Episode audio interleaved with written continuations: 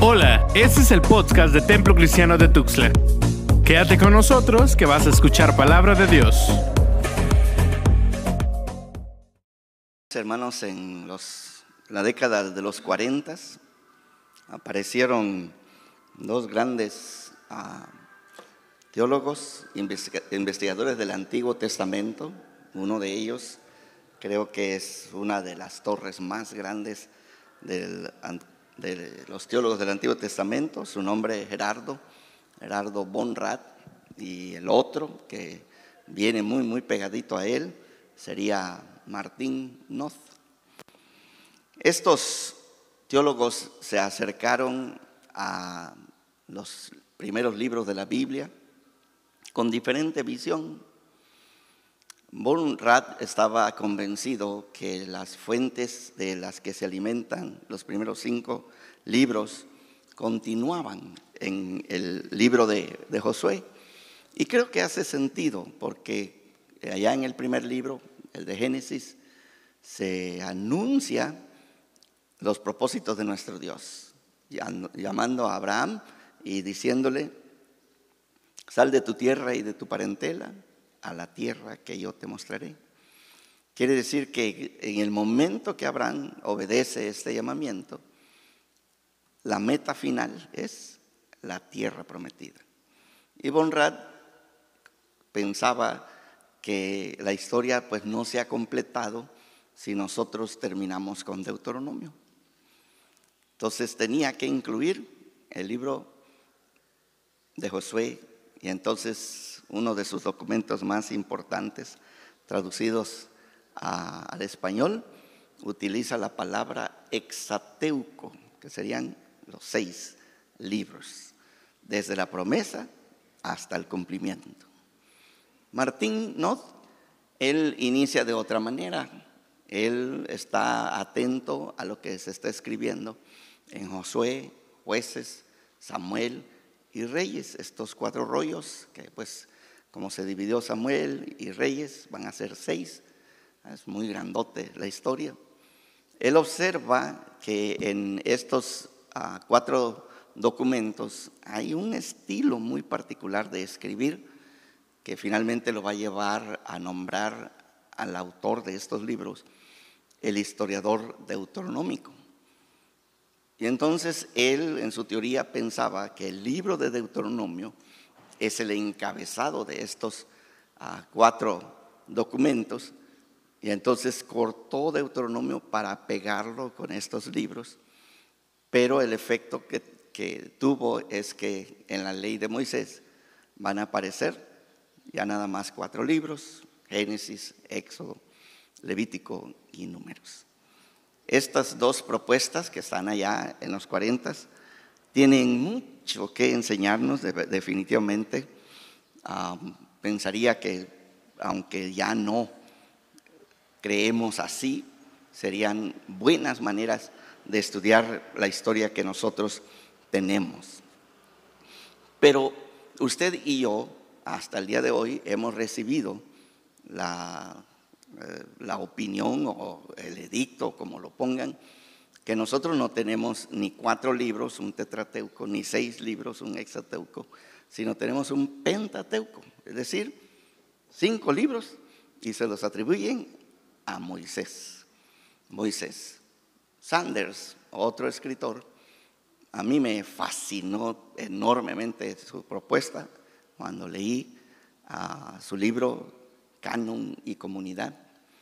Él dice que es más tarde que se tomó la decisión de cortar el libro de Josué, que Bonra tenía la razón, pero que la comunidad israelita ahora está allá en Babilonia, en el exilio, han perdido la tierra, precisamente que era el cumplimiento. Están en el exilio y estando en el exilio, ellos toman una decisión y nos dan los cinco libros de Moisés. Y entonces el libro de Deuteronomio particularmente va a funcionar de una manera muy especial. Y yo quisiera que este pensamiento nos ayude a nosotros a escuchar el texto que tenemos de Deuteronomio 30. Y es el hecho de que al cortar Josué y dejarlo de aquel lado y Deuteronomio dejarlo de este otro lado, nos coloca a Moisés, hermanos, exactamente en la frontera.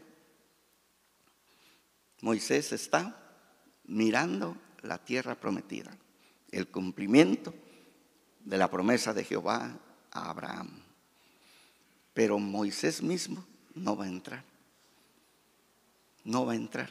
O sea, la ve, como dice Hebreos capítulo 11, la miraban de lejos y hasta la saludaban, pero no lograron entrar a la tierra prometida.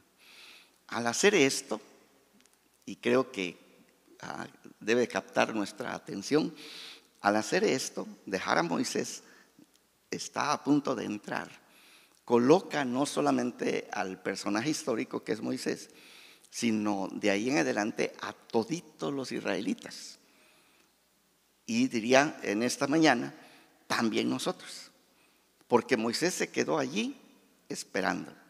Pero si regresan, Abraham también vivió allí, pero no tomó posesión de la tierra prometida. Entonces está allí, disfruta, pero no llega a cumplirse la promesa como se les había dado. El siguiente sería Isaac, el siguiente sería Jacob y quizás el siguiente que hay que añadir sería José. ¿Se acuerdan que José le dijo a los hijos de Israel, Jehová los va a visitar? y cuando los visite los va a sacar de Egipto. Lo que viene. Y entonces cuando eso suceda, por favor, mis huesos se los llevan. Llévenselos y los entierran en la tierra prometida. Es interesante, o sea, todo esto que ha surgido en la investigación de estos ah, autores, pero el punto que yo quiero levantar para ustedes es esto, que todos nosotros cuando escuchamos la palabra de Dios, no estamos en la tierra prometida. ¿Sí? Pero el desierto ya quedó atrás.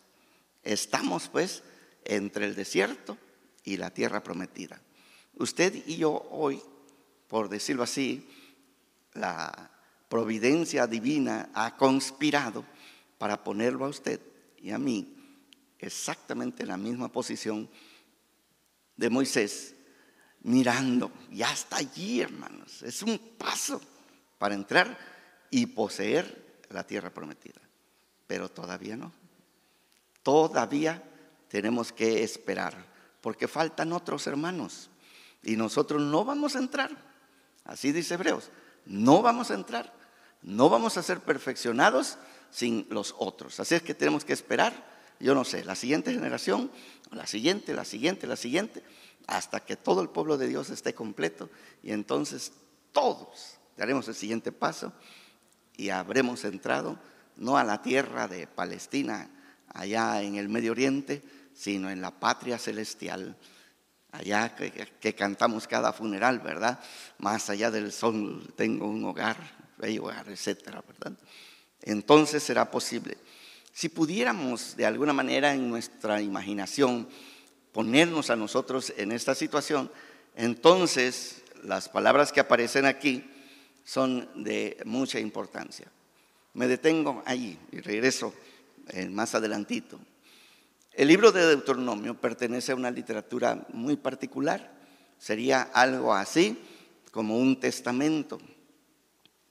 Un testamento se escribe pensando en nuestra muerte, pensando en que las personas que viven después que yo haya pasado de este mundo al otro van a recibir alguna herencia.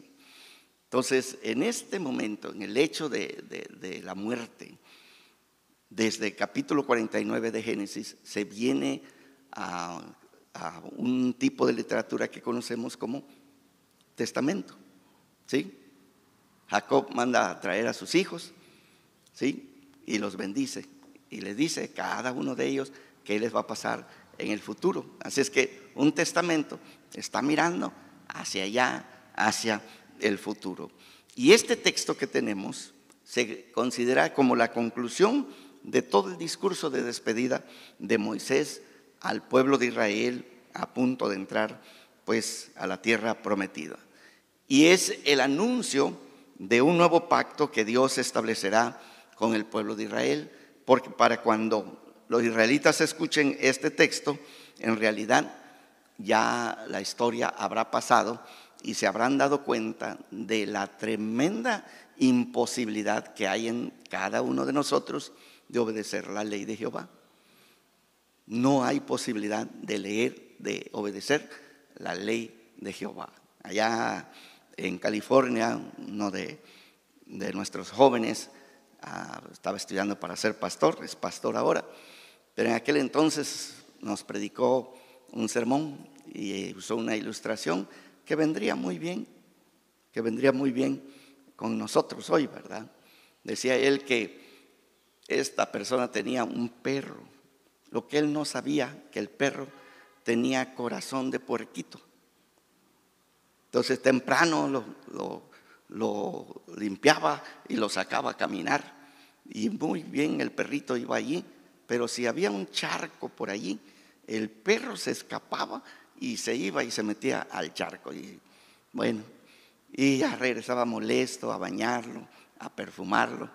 Y no entendía por qué su perro le encantaban los charcos. Y fue al veterinario, el veterinario hizo todo su trabajo y descubrió que el perrito tenía un corazón de puerquito. Y le dijo, la única manera que tu perro deje de hacer estas cosas es si le cambias el corazón. Y bueno, ustedes pueden seguir la historia, ¿verdad? Israel en el exilio ya se dio cuenta, hermanos, a este punto, que las leyes de Jehová son preciosas, hermosas. ¿Escucharon el Salmo 119, hermano? Bienaventurado, ¿sí? El que cumple tus mandamientos. Y todos nosotros diríamos, gloria a Dios. El problema es que tú y yo no los podemos hacer, pues, porque tenemos un corazón de puerquito, pues. Nos gusta lo sal Lo miramos, salimos corriendo para allá. Y nosotros podemos rascarnos la cabeza y decir, pero ¿por qué? Bueno, ya la historia había aclarado que la única manera cómo podría Israel cambiar sería si Dios mismo hiciera un trasplante de corazón. Y así lo dice en el libro de Ezequiel, que es exactamente cuando están en Babilonia, pues, allá. Él les dice, en el futuro yo voy a arrancar el corazón de piedra que ustedes tienen y les voy a poner un corazón de carne. Y en el corazón de carne voy a poner mi espíritu. Imagínense ustedes un corazón sensible a la palabra de Dios y lleno del Espíritu de Dios, Salmo 119 es la ley de Jehová, es mi delicia. Es exactamente lo que yo quiero. Salmo 1 que dice,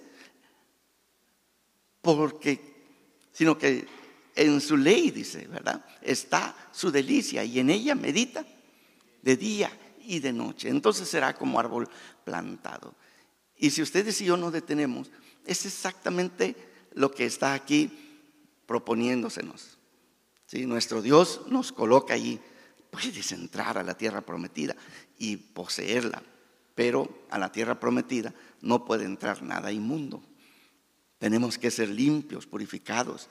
Y el término que se va a usar ya en Deuteronomio es de la ah, circuncisión del corazón. Si ustedes tienen la oportunidad de leer a Wesley, escribe él un sermón así, la circuncisión del corazón. Y él dice, este acto es precisamente la entera santificación o la vida perfecta o como lo ponga Wesley. Y es este, este cambio interno que nosotros deberíamos de desear.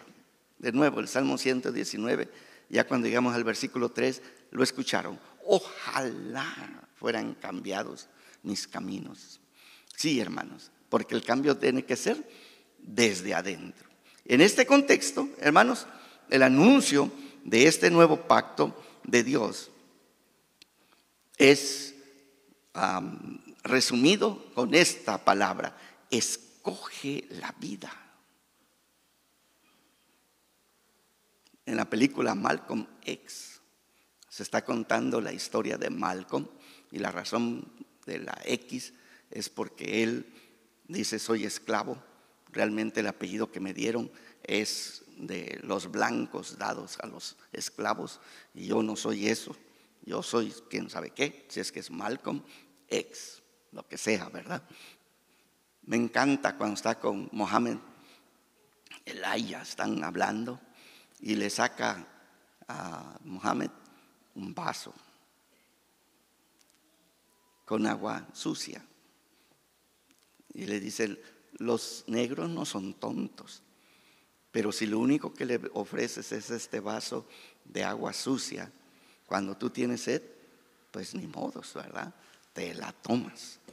Pero si tú le ofreces este vaso de agua sucia y al mismo tiempo le ofreces este vaso de agua limpia, no son tontos, van a escoger el agua limpia. Y yo diría para nosotros, hermanos, parte de lo que necesitamos entender es que este texto aparentemente nos ofrece, puedes escoger ¿verdad? El vaso de agua sucia, puedes escoger el vaso de agua limpia y confío que tú vas a hacerlo. Pero es parte del problema que tú y yo tenemos, que en algún punto nuestra visión ya no nos deja ver qué exactamente es bueno y qué cosa es mala. Y entonces caminamos toda una vida, hermanos, como lo describe Proverbios. Hay caminos que al hombre le parecen rectos. Y ahí vamos, hermano felices cantando, porque el camino que escogimos se nos hace recto, justo y que nos va a llevar al cielo.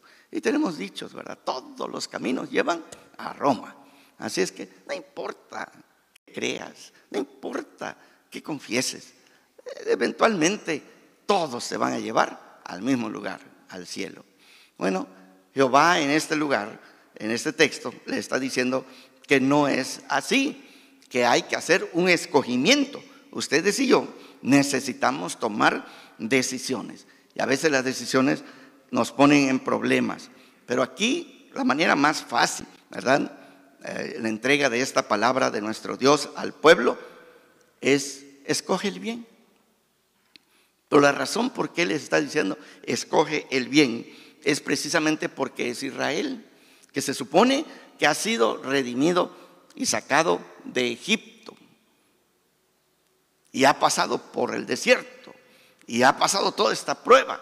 Y ahora es un nuevo Israel que está listo para entrar a la tierra prometida. En este contexto, Dios les ofrece que escojan pues la vida. Es decir, ustedes que saben, ya han probado algo de esto, ustedes tienen todo lo que necesitan para dar el siguiente paso y escojan la vida. El tema dominante, pues, de este texto es esta palabra, vida, vive, y trabaja con nosotros en expresiones sobre el anhelo, la búsqueda. Ocurre ocho veces en estos versículos, cada versículo de ellos nos dice, escoge la vida, la vida, la vida, eso que te va a dar precisamente la satisfacción de las cosas que tú quieres experimentar. La palabra vida tiene referencia mucho más allá de los aspectos físicos o del palpitar del corazón. El lenguaje vida captura tales, tales cosas como buena salud. Buena salud. ¿Sí? Es increíble. Ayer, antier, nos tocó ir a, mi esposa y a su servidor al seguro y ya sabíamos que nos iban a dar una pero buena regañada. ¿Por qué? Si se preguntan, el momento terrible, le dije a mi esposa, trajiste la pistola, porque hay que ponerle la pistola ahí en la sien de la báscula, ¿verdad? No pases, no pases, no pases, te van a meter un balazo, ¿verdad? Dicho y hecho, subimos a la báscula y la nutrióloga dijo, ¿qué han estado haciendo? Ya nosotros nos excusamos, ¿verdad? Dijimos, pero mire, pasó todo el mes de diciembre y el mes de diciembre no hay dietas, hay que comer, comer, comer, comer, comer. Y el mes de enero tuvimos visita y nosotros queríamos llevarlos para acá y llevarlos para allá para que prueben esta comida, ¿verdad? la última que tenía proyectada era que comieran garnachas, ayudas y también nosotros le entramos con mucho gusto. Y ahora estábamos allí en la pesa, totalmente arrepentidos, ¿verdad? Y la doctora nos dijo y nos dijo, y nos dijo, mire, el problema no es la comida, el problema es los efectos que tiene, porque no se disciplinan y al ratito les va a estar cortando un pie, les va a estar cortando un órgano por allí, porque ustedes, ahí salimos, vamos a, vamos a comer. Todos pedimos una ensalada, pues. Bueno, usted y yo nos gustaría estar saludables. Cuando perdemos la salud, ah, cómo nos duele, ¿verdad? Nos duele no haber obedecido. Porque la obediencia de las instrucciones que son para nuestro bien producen en nosotros, pues, lo que aquí Jehová está diciendo. Escoge la vida, ¿sí? Ya sea vida física, ya sea vida en cuestión de tu salud, pero también las bendiciones. Hermanos, nuestro Dios no solamente nos bendice de inicio, sino en base a esas bendiciones que ya hemos probado, nos pide que confiemos en Él y que nuestra confianza nos va a dar a nosotros la oportunidad de disfrutar, disfrutar todas sus bendiciones.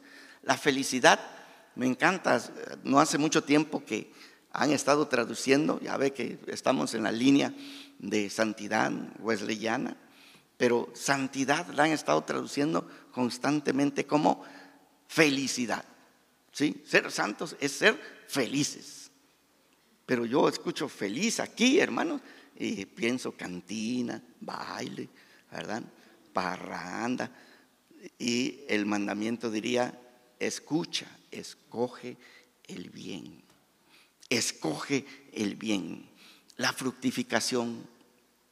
Qué bonito, hermanos, cuando nosotros vemos cómo prosperamos en las manos de nuestro Dios. Significa estar fuerte en el cuerpo, en la mente, en el espíritu, para sobresalir en todos los sentidos de la vida personal, individual y también familiar, como comunidad, como nación, hermanos.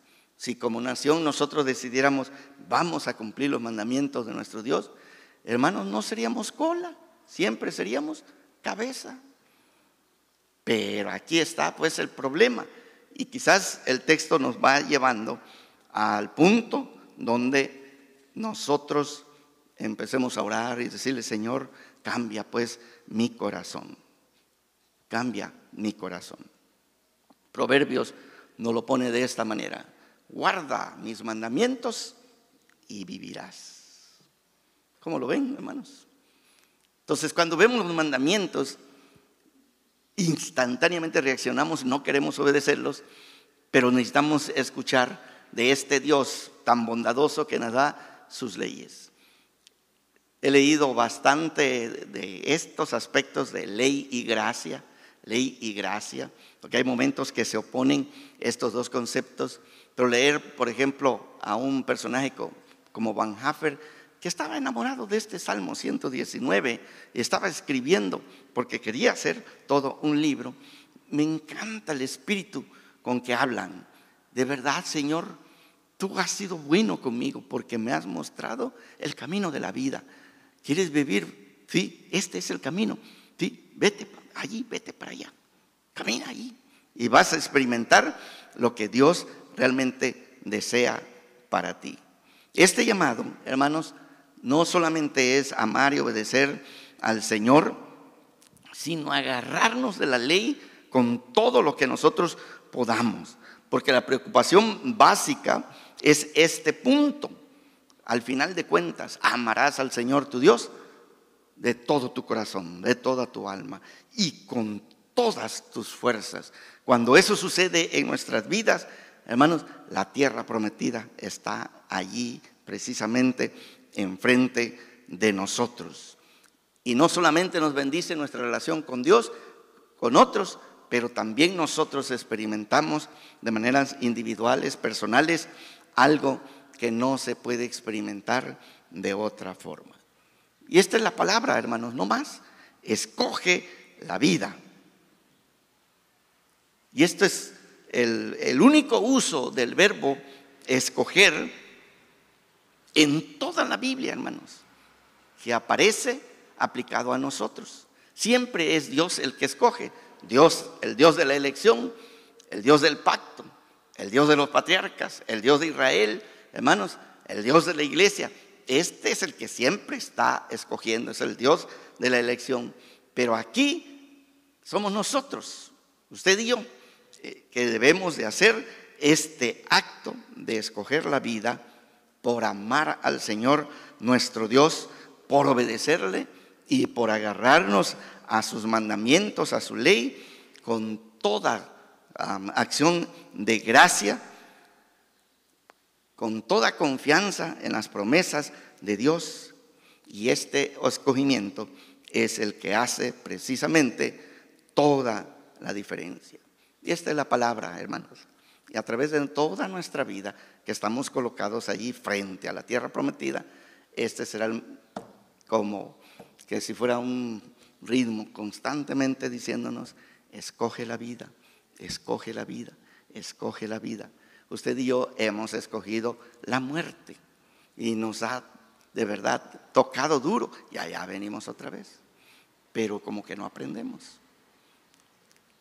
Como que algo hay en nosotros que no nos permite obedecer la palabra del Señor.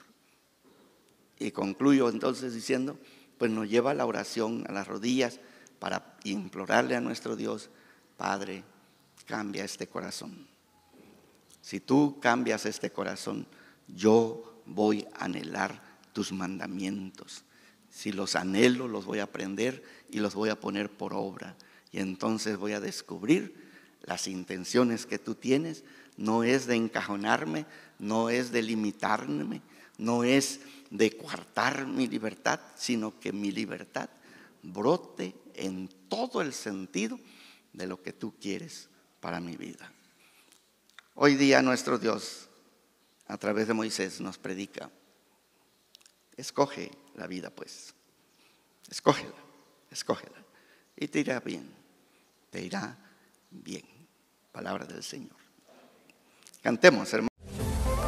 Esto fue el podcast del Templo Cristiano de Tuxtla. Recuerda que tenemos nuevos episodios cada semana. Dios te bendiga.